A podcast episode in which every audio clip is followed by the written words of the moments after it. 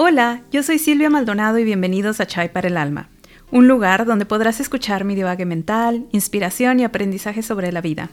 Hablaremos del éxito y de los fracasos, pero sobre todo de la magia de actuar en consecuencia a tus sueños y metas.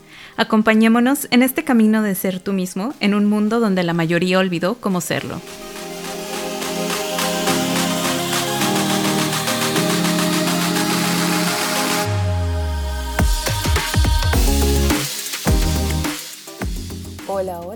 ¿Cómo estás? Espero que estés teniendo un día increíble. Ah, no importa qué día o a qué hora escuches esto. Espero que te la estés pasando súper cool. Y yo por mientras vengo hoy a filosofar y hablar sobre un tema que la verdad me gusta mucho. Y me gusta porque, y me apasiona, porque siento que todos tenemos como creencias muy marcadas respecto a esto, que es sobre a generar dinero. Por eso titulé a este episodio el de Quiero ser millonario, porque todos creemos que sabemos la fórmula perfecta para llegar ahí y sabemos perfectamente por dónde no irnos para no ser pobres y terminar viviendo abajo de un puente. Cuando realmente siento que no hay un solo camino o no hay una sola fórmula no hay como los pasos 1, 2 y 3 que te lleven a hacerlo. Si no, yo creo que pues sería muy fácil serlo, ¿no? y bueno, para esto me voy a remontar a tiempos, tiempos atrás, cuando uh, yo tenía 16 años.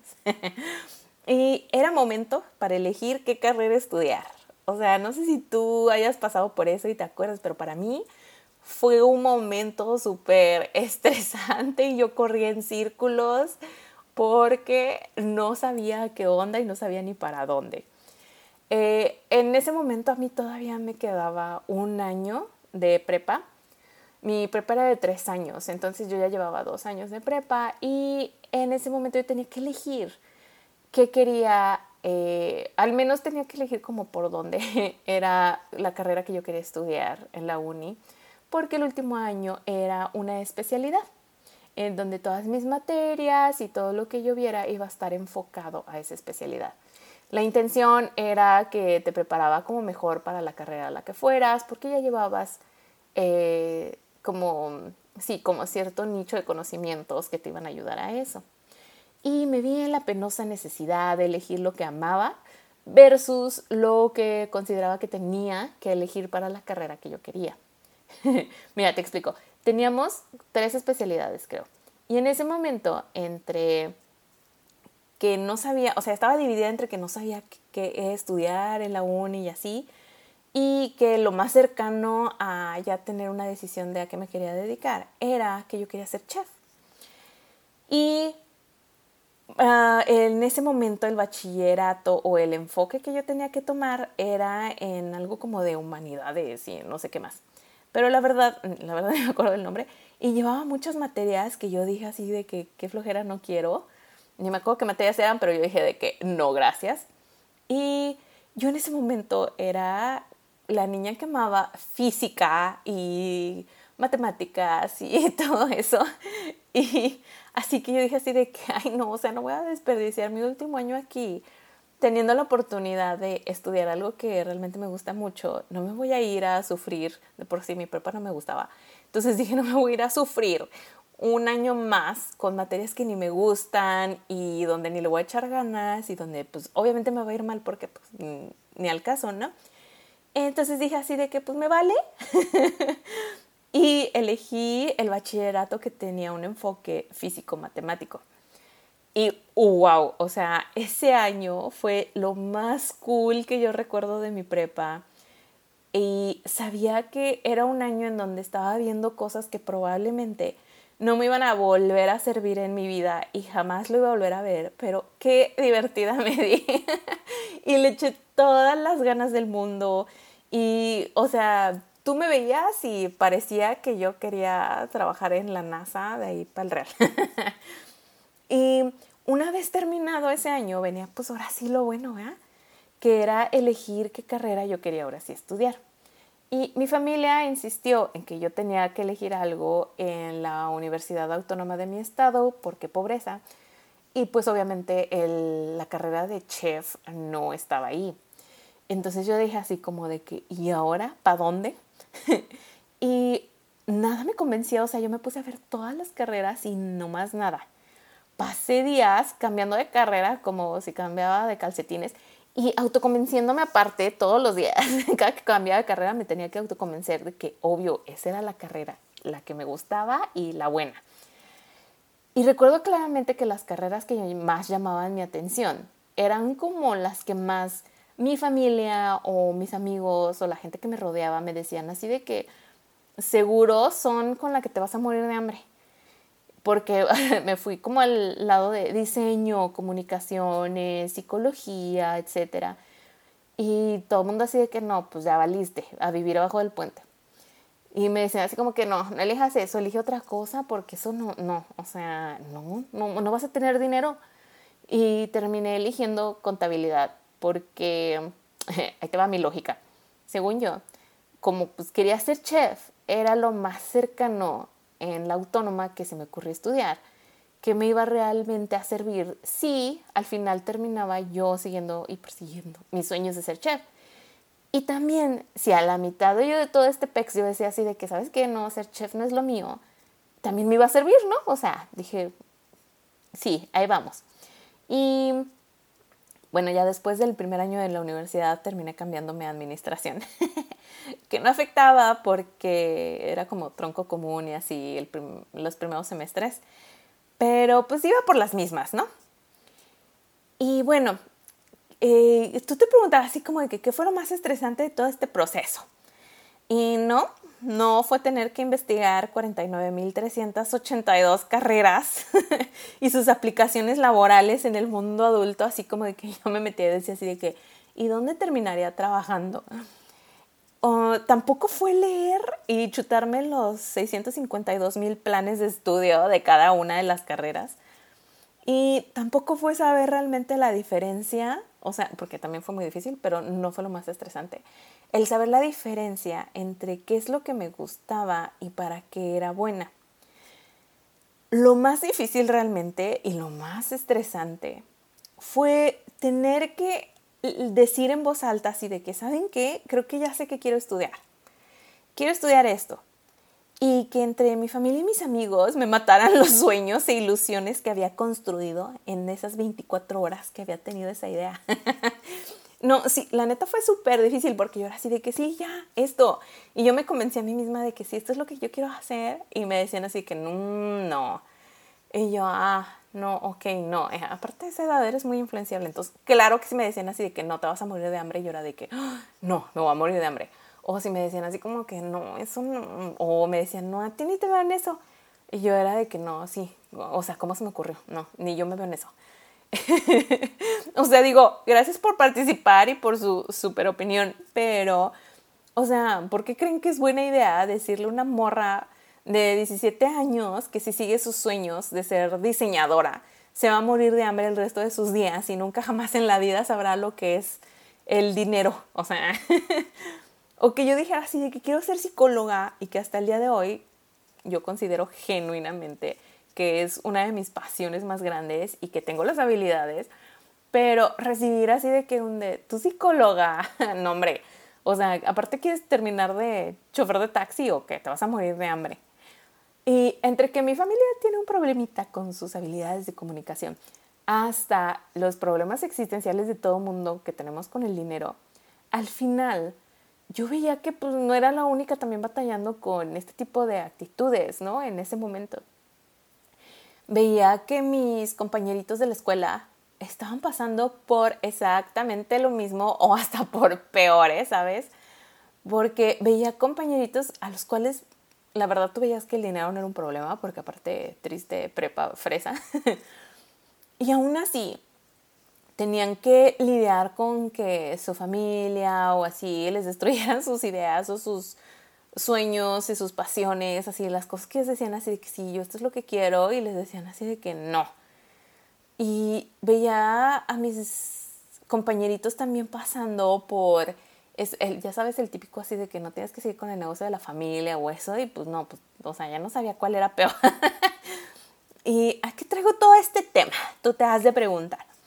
Y pues es al hecho de que yo siento que como sociedad y como cultura creemos tener la idea de cuál es la profesión que nos va a traer dinero y cuál es la que nos va a dejar en la calle sin nada que comer. O sea, eres de esas personas que creen que si estudias psicología vas a terminar manejando un taxi. O mm, a lo mejor eres de los que creen que si estudias diseño o comunicaciones vas a terminar sacando fotos en bodas. Para empezar, como si manejar un taxi o sacar fotos en bodas fueran profesiones de las que te tuvieras que avergonzar o, o que fueran malas, ¿no? Y deja tú eso, o sea, una vez que estudiaste algo y que consigues chamba y así, ¿qué onda con las creencias de que la tienes que conservar a capa y espada sin importar nadie, nada ni nadie, o sea, incluso ni tú mismo, si no quieres morir de hambre y terminar viviendo bajo un puente porque pues no hay trabajo allá afuera, como si, o sea, como si esa fuera la única chamba que existe en el mundo mundial para ti y que si la dejas ya jamás en la vida vas a volver a conseguir chamba y ya, ya valiste, ¿no? Vivir con este miedo constante de no conseguir trabajo o de perderlo te genera más estrés que yo creo que querer ganar los dulces cuando la piñata se rompe y eres un niño. o sea, créeme que, bueno, yo siento que no es manera de vivir y mm, tenemos que empezar a quitarnos como todas esas barreras que, o sea, que la verdad, o sea, seamos sinceros, solo están, solo están en nuestras cabezas y son realmente generadas por circunstancias por las que nos tocó vivir o incluso a veces ni siquiera nos tocó a nosotros. Y la gente a nuestro alrededor, ya sea familia, amigos, conocidos, lo que sea, les tocó, pues sí, igual algún trauma o algo y te, las heredan, ¿no? O sea, y mira, te explico, cuando otra situación que también me abrió los ojos mucho a esto, que dije así de que, ¿qué está pasando? ¿Qué estoy pensando? Fue cuando estaba en mis primeros años laborales, en mis pininos laborales yo empezaba a trabajar, creo que estaba incluso en el primer año de trabajo, pero había conseguido, eh, saliendo de la uni, había conseguido un trabajo en una empresa internacional grande, altamente reconocida. y había conseguido una chamba que pues no estaba mal, no me pagaban la millonada, la verdad me pagaban súper poquito porque apenas iba empezando, cero experiencia laboral. Pero pues era una chamba donde Incluso podía, eh, yo cuando estaba en la uni, yo siempre decía, ya sabes que te preguntan típico así de que, ¿en dónde te ves trabajando? ¿O cuál es el trabajo de tus sueños? Y yo siempre decía que a mí me gustaría trabajar en una empresa internacional, donde aparte pueda hacer uso de los idiomas que aprendí, porque en la uni, saliendo de la uni, yo ya sabía inglés, español y francés. Entonces yo decía así de que pues quiero poderlos aplicar, ¿no? Y entonces había conseguido ese trabajo. A lo mejor no era la CEO de la empresa ganando cifras altísimas, pero pues había conseguido una muy, buena chamba, ¿no? Y por razones personales surgió la oportunidad, bueno, la opción más bien, de mudarme de país. Y era un país donde, pues mira, yo ni la debía ni la temía. y en ese momento, así de que entré en shock y empecé a correr otra vez en círculos y no sabía qué hacer y había muchas cosas que obviamente influenciaban mi decisión, pero una de ellas obviamente era el que iba a perder esa chamba que había conseguido, ¿no? Y sin pensarlo siquiera, eh, hablando con uno de mis amigos en ese momento, él me preguntaba así como de que, bueno, a ver, ¿a qué le tienes miedo, no? O sea, ¿qué es lo que te está deteniendo a decir así de que sí, vámonos? Y yo le decía que uno de mis miedos más grandes era que, o, sea, como que iba a perder como esa chamba, ¿no? Que en México yo ya tenía un trabajo que todo el mundo podía llamar estable y bueno, y pues cómo iba a cambiar eso por incertidumbre y por no saber si en este otro país me iban a considerar tan capaz y tan buena como quien me dio la oportunidad en mi trabajo en ese momento, ¿no? Y recuerdo que mi amigo me dijo así de que, o sea, pero eres inteligente y buena en lo que haces y no importa dónde o con quién estés, eso no va a cambiar, o sea, tu capacidad es la misma, es parte de ti y va contigo a donde tú la quieras llevar, ¿no? Y pues me cayó, así de que el 20 me cayó como balde de agua fría porque dije, do babé, ¿sí es cierto? no, pero sí dije así de que, o sea, pues sí, cuánta razón. Y no por el hecho de decir así de que, ay, Dios, buenísima, o sea, sino por el hecho de decir de que porque mm, como si mi capacidad y mi inteligencia dependieran de la chamba que tenía en ese momento, ¿no? Yo sentía que obviamente esa chamba me lo validaba. Entonces yo decía así como de que no, yo no voy a tener nada que lo valide. ¿Qué tal si alguien más no piensa lo mismo? Como si hubiera sido como por suerte. Y o sea, en ese momento yo me acuerdo que esas palabras me abrieron los ojos y no solo en ese momento, o sea, una década después yo me sigo acordando de eso. Y digo, no me mudé de país, pero en ese momento, pero, o sea, creo que esa idea me ayudó muchísimo después. Cada que yo pensaba así como de que no, pero y si, así, y me entraba el mega miedo en la cabeza, eh, ya sabes, cuando tienes alguna promoción laboral o cuando tienes alguna oportunidad igual y con la que no estás tan acostumbrado, tan cómodo, pues si le piensas y dices así como de que si no la hago. Y, pero me acuerdo de ese consejo y digo, o sea, sí, tienes razón, o sea, lo que yo tengo al día de hoy no es ni por suerte, ni por casualidad, ni, o sea, nada de eso, es realmente porque pues soy capaz, ¿no? Entonces, soy capaz aquí en China. y yo me acuerdo también, o sea, que esas palabras yo en el momento me dijeron así de que tus capacidades no dependen exclusivamente del lugar y la hora en la que te encuentras en ese momento, ¿sabes? Al contrario, o sea, mañana vas a ser mejor y más capaz. Entonces, ¿cuántas veces no se te ha olvidado que tú eres wow aquí en China? A ver, dime. y bueno, pues si no sabías, aquí vengo yo, aquí para eso estoy yo el universo me mandó a recordarte que eres capaz, no importa lo que hagas y no importa dónde estés. Lo cual me lleva al punto principal que quiero comunicarte el día de hoy, que es que no importa lo que estudies o lo que estudiaste, no importa qué tan bien valorada esté esa carrera en la industria o no. A veces ni siquiera importa si estudiaste o no una carrera, Tú eres tú y mientras hagas las cosas con amor, con pasión, con entrega, con disciplina y constancia, no importa qué hagas, vas a tener éxito y te juro que no vas a morir de hambre. y también no creas que solo por estudiar una carrera o hacer algún trabajo que sea como muy visiblemente generador de dinero, ya tienes la vida comprada o sea, justo esta semana eh, platicaba sobre este tema con alguien y mencionó una frase que dije, sí es cierto, que dice, no puedes ser youtuber, ya vas a ser millonario. Y pues sí, o sea, en efecto, ni siendo diseñador significa que ya te vas a morir de hambre, ni siendo youtuber significa que ya te vas a ahogar en dinero de la noche a la mañana. Y digo, también no hay que olvidar que ser millonario tal vez no sea el sueño de todos. recuerdo mucho un speech de Odín Duperón, donde él dice que qué hueva que todos siempre estén con la actitud de que 24/7, esa mentalidad de que tienes que ser el número uno en todo y tienes que ser mejor que todos los demás y no sé qué. Y ¿por qué no decir también así de que, güey, o sea, yo quiero ser el número dos? Yo desde acá prefiero ver al número uno y aplaudirle y echarle porras. o sea, también es totalmente válido. Y definitivamente yo creo que todos tenemos diferentes metas y prioridades en la vida.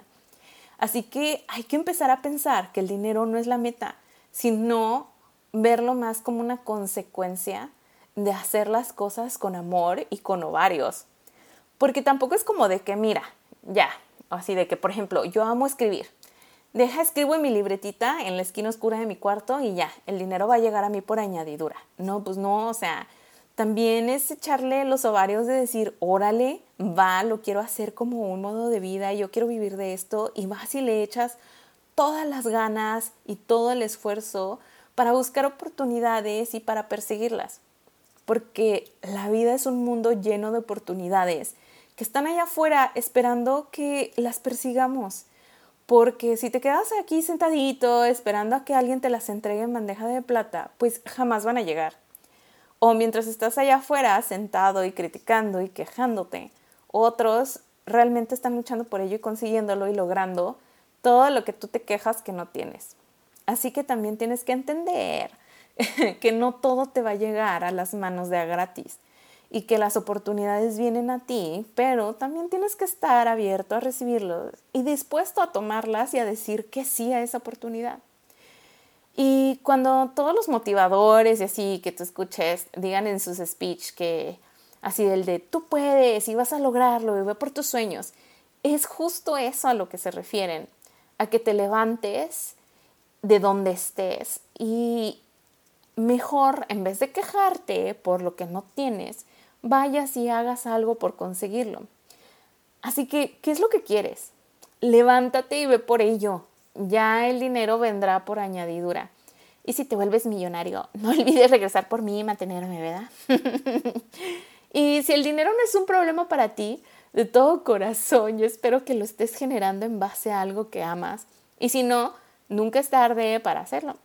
Nadie debería de estar dispuesto a sacrificar sus sueños y sus metas por temor al dinero.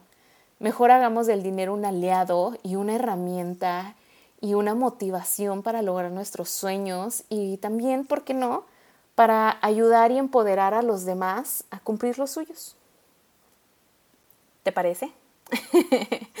Espero te haya gustado y te sirva y lo puedas aplicar y que te quite, aunque sea un 1% de ese estrés que yo sé que todos vivimos como sociedad en el de que dices, ay, necesito dinero. Y que realmente sepas y que realmente te creas que el dinero va a llegar a ti y que todo va a estar bien. No nos apuremos. Gracias por escucharme.